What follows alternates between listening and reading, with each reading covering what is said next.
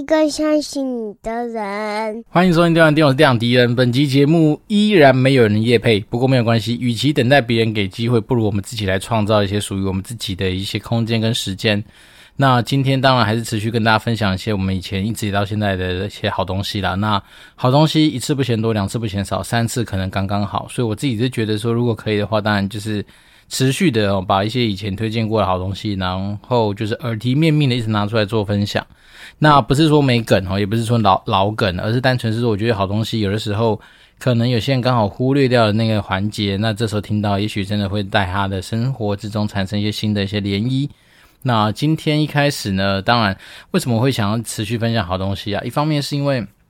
我自己觉得我们说生活之中真的蛮苦闷的，然后尤其是今天是周一的录音，那在周一这种环节之下，有时候经过一整天的工作上面的一些算是啊、不能说是疲劳轰炸，可是有时候真的就是一整天，有时候也很多东西不见得尽如己意嘛，哈，可能是你的提案不见得会过关，或者说你可能在发 email 的时候，可能就是多打错字几次，那你必须要做一些。啊、重新来来回回去修正你的语句的这样子的状况啊，或者说有时候开会不见得都是呃能够朝着你想要的发展，或是呃你想要的一些方向去前进，所以当然多少，我觉得有时候在星期一，我不知道怎么就会觉得蛮疲倦的。那当然也有可能是因为收假症候群吧，因为毕竟这个周末啊，我花了一些时间陪着家人出去玩，那。也是为什么要印证说我们之前一直在看五加二车子的一个原因，就是我们这次出去也是五加二，没错，五大两小，总共七个人就这样出去玩。那当然，在我还没有买到五加二的车子之前，我们就是利用着 iRent 的服务，然后然后去算是租了一台什么 Toyota 的 Sienna 吗？还是 Sienna？反正就是一个好像是 Wish 下一代的那个车子。那当然它算是比较有点年份，然后所以变成说那个车子开起来就是相对很软。好，每次油门给它重踩下去之后，它就会发出一般，啊、车子不会听到怒吼声，但是它车子不太会很快速的前进，所以这也是一个蛮有趣的一个现象，就是你会看到那个车子，嗯嗯嗯，一直叫，可是它其实速度没有很快，啊，但是它说实在，在高速公路上面要开到载满七个人，我们开到个一百一百多，其实都还好，就并不会是说，哎，好像跟不上去或怎么样，然后尤其在上坡的时候。载满七个人上下，呃，停车场啦，都还算可以啦，哈，比较不会说什么有什么爬不动的状况。因为我印象中小时候，我爸妈那个年代，好像带我们出去玩的时候，就有一些长辈的车子，我忘记不知道是喜美吗，还是什么，呃，March 还是什么，反正在上一些斜坡的时候，它居然车子会往后撸，好，很妙。听说好像先助跑，然后你可能要先。那在某些地方是先跑一段，然后才能够上去，这也是个蛮有趣的一个现象。但是现在至少虽然说车子旧归旧啦，好，但是就是呃开起来就还可以。那当然我自己觉得，为什么个人没有那么喜欢租车子？看大原因是因为像是 iRent 的车子，可能前面的人使用的人的状况又比那些所谓的租赁公司的车子来的更加的无法管控，就是乘客的一些背景嘛，好或者使用的状况，所以变说一上车那时候感觉就是，哦哟。怎么有一股那种没有说不太上的那种味道？它也不是烟味，可是就感觉那种，嗯，不是那种非常清新的感觉。所以那时候我租到那个车子的时候，其实我当下是先把所有车窗打开，然后一路开回家去接人的时候，就尽量让整个车子先通风，先疏散一些就是味道。然后但是整个第一两天开下来，就是我们那时候的我们的目的地是胶西的那个长荣凤凰酒店，那我们就从。呃，第一天是利用下午的时间，周六下午开雪隧啊，虽然说蛮顺利的，虽然说有一点点地方可能小塞一下下，但整体来说到了长荣凤凰酒店大概就是一个小时的车程。然后隔天是从长荣凤凰酒店出发去那个我们之前跟大家推荐过的海源海鲜餐厅，哦，这段路程就比较久，开了大概一个小时有四十分钟。哦，原因是我们绕着滨海公路走，那滨海公路中间还是有一些路段车子稍微多一点，但是。不得不说啊，其实如果天气好的时候走滨海公路，其实你整个心情会非常的喜悦。好，一方面是那个海水之蓝呐、因为毕竟是太平洋嘛，然后那种就是天空基本上万里无云的情况之下，那种海水的蓝跟那种就是海水的能见度是非常高的。所以那时候我们就这样开过去的时候，其实整体路上来说就是觉得心情还不错，然后整个景观是很美丽的。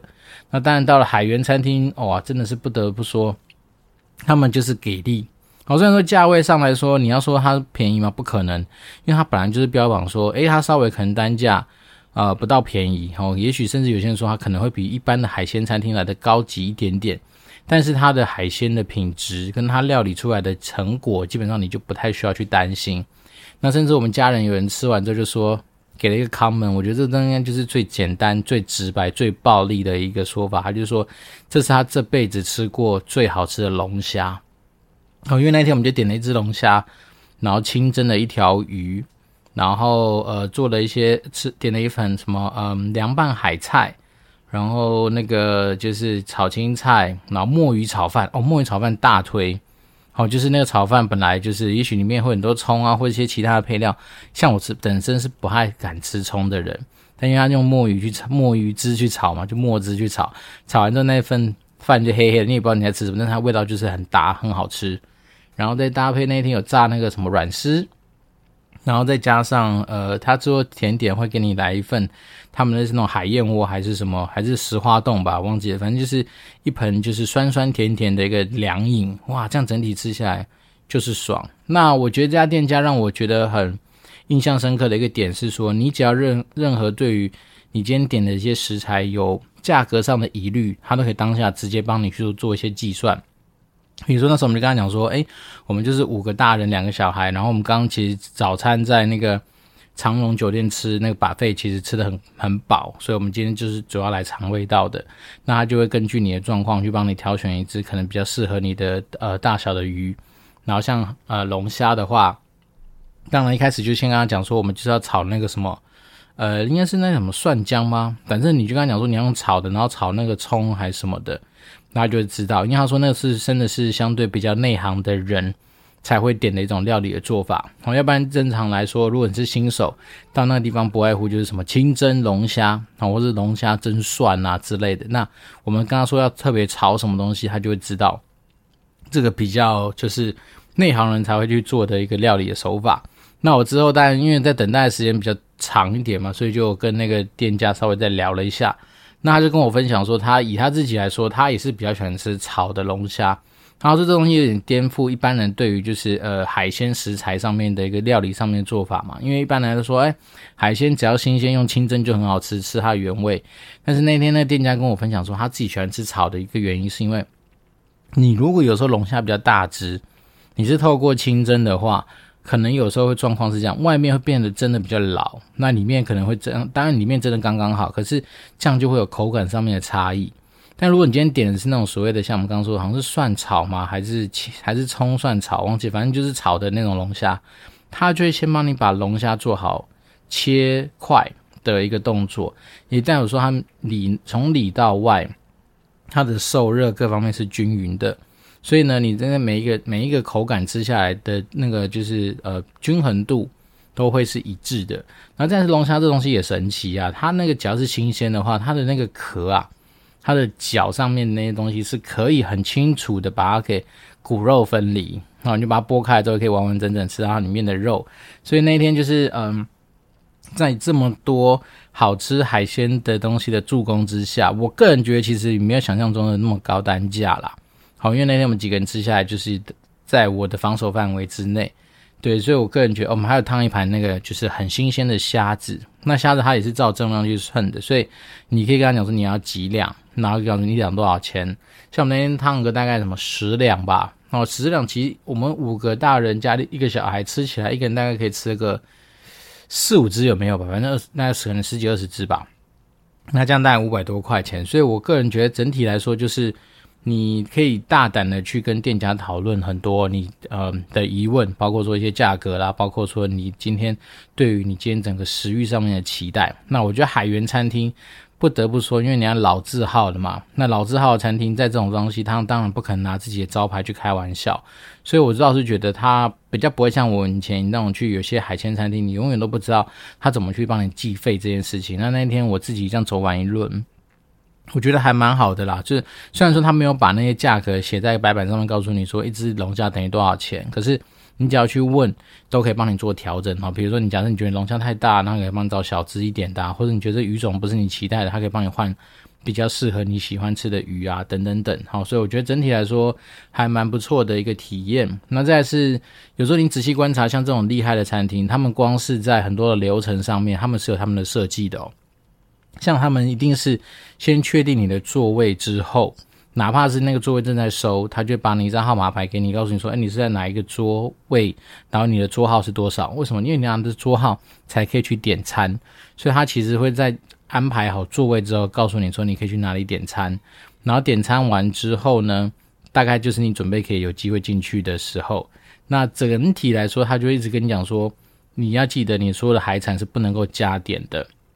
为什么？因为他们的流程就是这样，他们要拼翻桌率嘛。所以他们拼翻桌率的过程里面，他们当然就期待说，你这一桌赶快把该点的东西点完，然后不要用到厨房的东西，然后吃完就赶快走。所以你可以感觉到说，他们虽然人像我们那天吃到下午三四点、三点多吧，人还是陆陆续续的一直进来，基本上还没有什么空桌啦。那他们假日都是从早上营业到晚上，所以这种老字号的店，有时候你去细看一下他们的流程的设计，你会发现他们其实是蛮有讲究在里面的。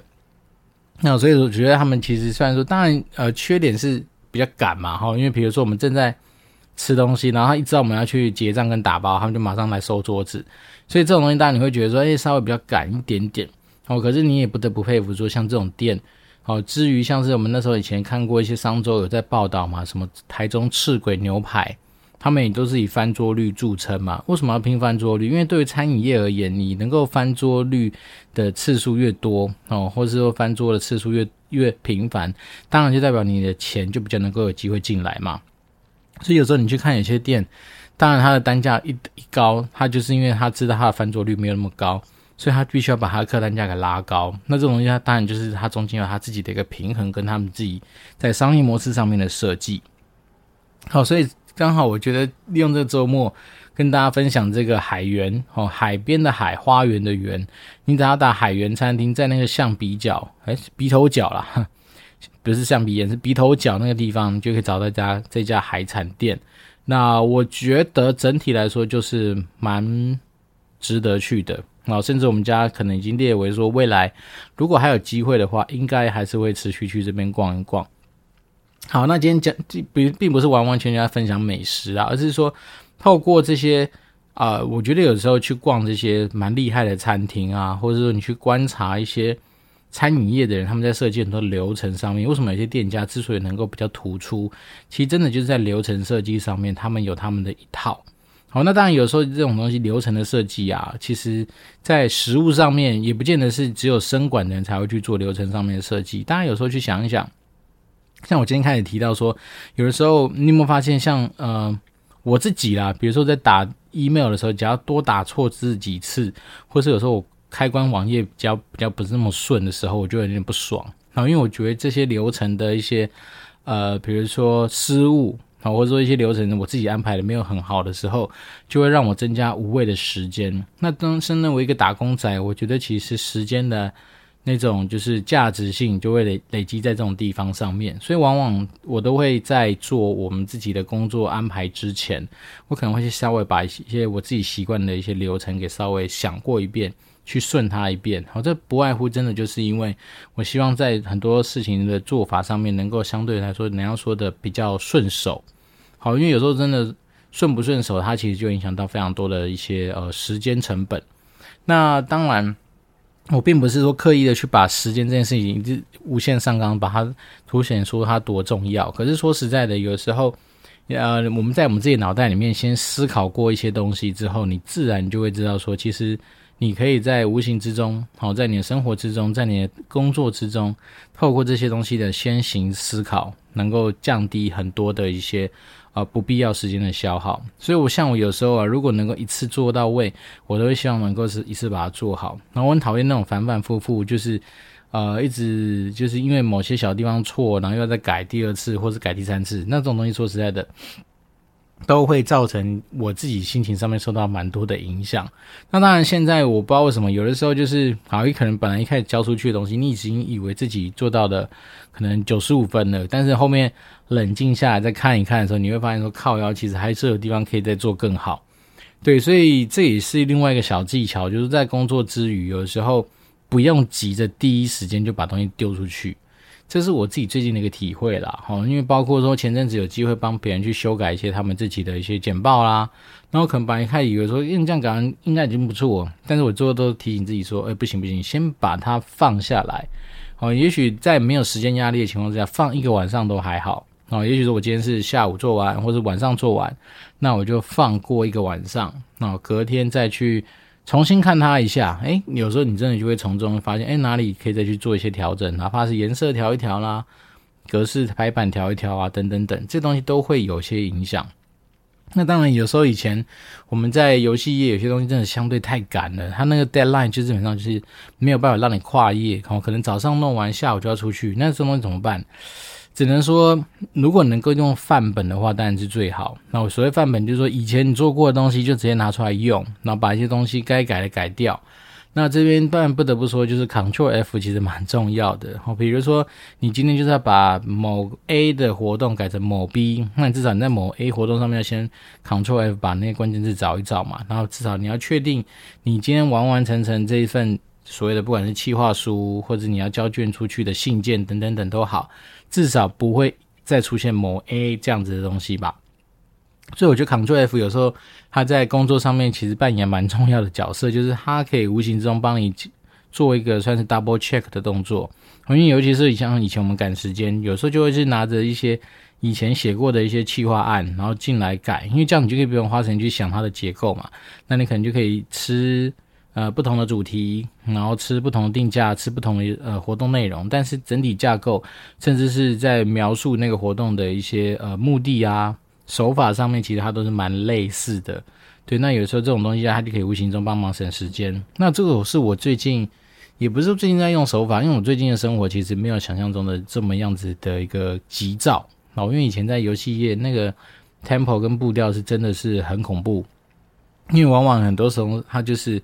必须要跟着节庆跑啊，必须要跟着一些呃你自己的营收状况去做一些调整嘛。那尤其是以前游戏橘子，它本身就属于那种游戏代理商，那游戏代理商它就是真的要为每个月的游戏营收去做一些负责啊。所以你当然你那个内容就更加的呃充实，我们不能讲说是很压榨，但是就很充实啊。所以往往就是。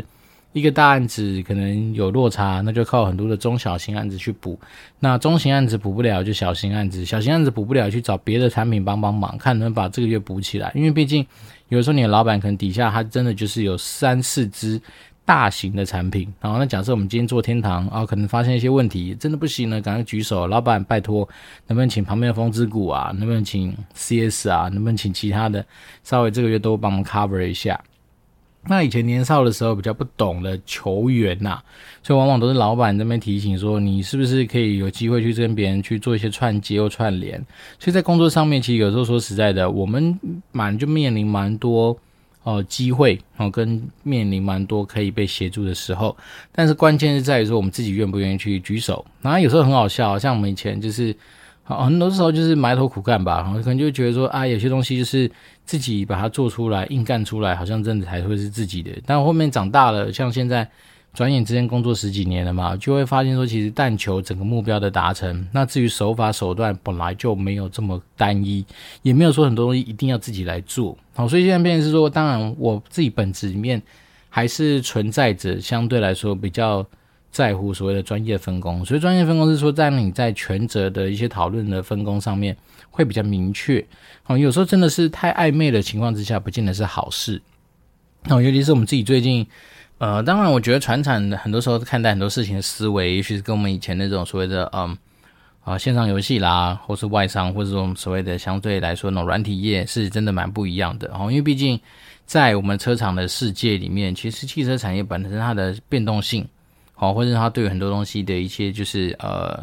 怎么讲严谨性的要求，其实是相对我们那种软体来说来的高。然后甚至是有些东西的修改，不是我们大家想象中那么简单。像以我们公司来说，我们公司做那种所谓的线束嘛，那线束这种东西啊、它看起来就是真的是非常不 sexy 的东西啊，就是一堆的端子加啊、你买的电线啊、小的线束等等等，然后最后把它捆成一个就是车厂所需要的整组的主线。好，但是这种东西它从前端最源头的地方，我们有一个地方叫减压区，就当你今天这个线啊，它的那个所谓减压的那种呃强度，或是它拉力的强度如果不到位的话，很有可能导致在你在后面在主线的时候，它就是会脱落。那一旦脱落之后，你就剉赛了，你整主线你基本上就是报废，重新再来。原因是因为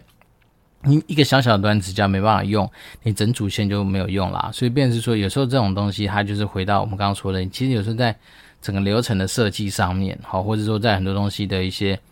嗯，怎么讲？他的思考上面真的就会是跟不同产业本身它的本质上面差异蛮大的。那这种东西多少有时候真的都可以从财务报表里面去看到一些思维的不同。好，比如说像以前游戏业根本没有在放存货啊，所以当然你就是本身在软体业的世界里面你就不用去担心存货这件事情。但是到了现在，我们到了船产，诶，这就不一样了。船产里面的话，其实存货就已经会是一个非常。重要的议题，然后比如说你今天大家全世界都缺料的情况之下，你如果本身存货一开始，或者说你原物料的一些准备各方面就是很充足的情况之下，那当然你这时候的应应能力就相对来说比较强。可是如果说你今天比较尴尬，就是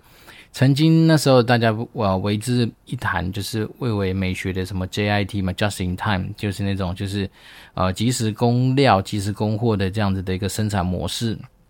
可是，在那时候刚开始爆发缺料潮的时候，这个东西也被大家给就是挑战。虽然说这种东西，当然你不能以偏概全，或是一言以蔽之说怎样一定是好或不好。只当然就是，在商业世界之所以有趣的地方，就是来自于是说，因为商业世界里面的每一个东西，我常常跟他聊嘛，就是说，其实商业的里面很很少很少很少很少很少听到什么定律啊，原因就是因为它的理论的东西都会因为不同的时空背景，它可能会循环，它可能会。被调整，它可能会有因应不同时代的需要，它可能会得到一些新的一些启发，或是呃延伸等等等。然后，但是不得不说，之所以它是理论，就代表说它其实蛮多时候它存在的是很多变动的空间。那这东西我倒是觉得，呃，有时候在学商业的东西。也是这样，就是你大概抓一个呃大方向的手感，或者大方向的思考逻辑，其实就够了，而不是硬要去套很多的，就是学术理论的东西。因为你怎么套，有时候也只是八十七趴像，它不见得是百分之百的可以完完全全的复制或者怎么样。所以我自己 run 下这几年来，在 run 我们整个商业环境上面的一些事情的时候，我当然都只能够抓所谓的大原则跟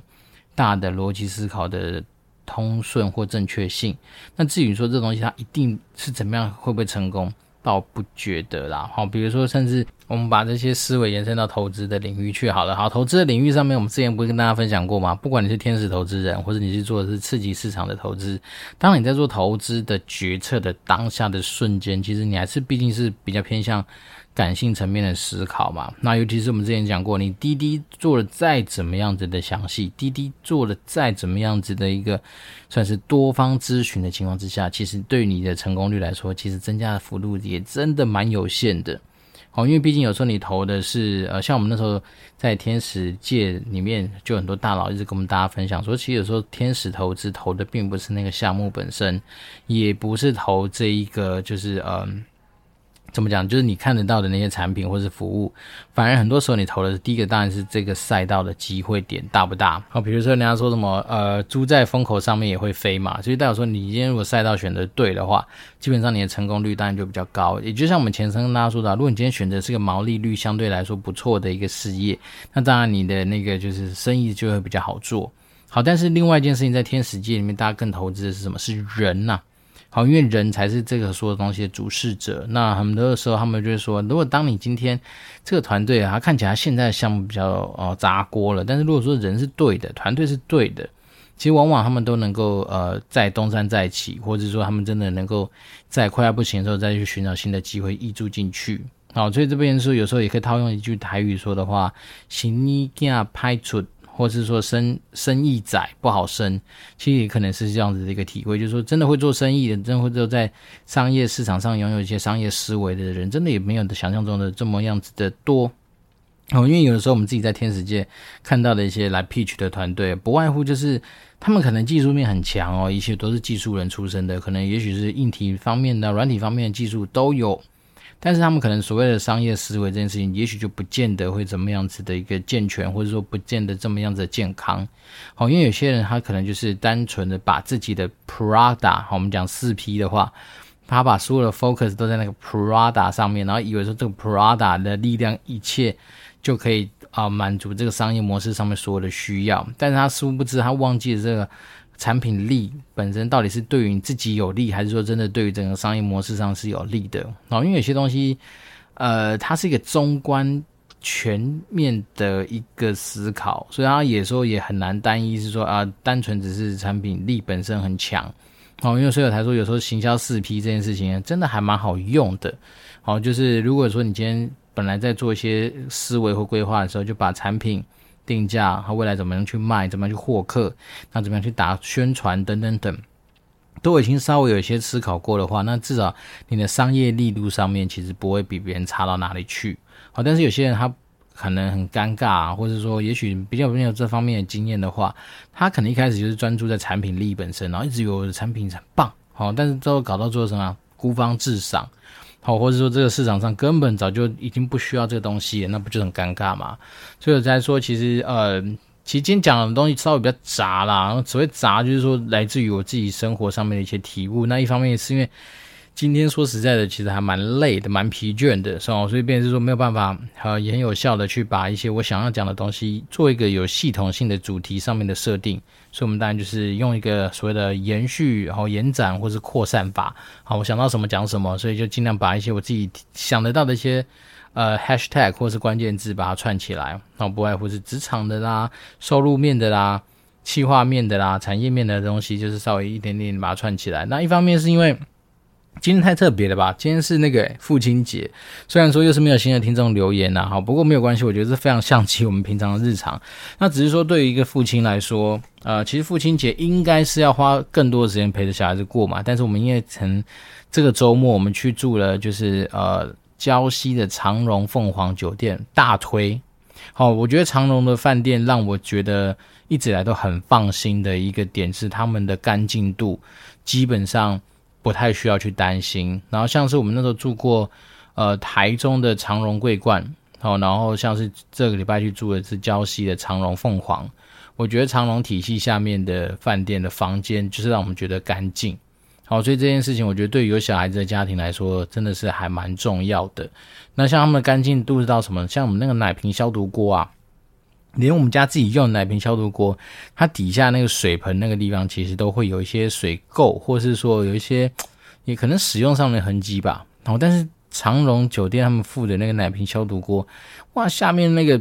铁盆那地方居然是超干净诶，好像虽然说不到镜子那么夸张，但是你就知道它是整个非常干净的一个状态。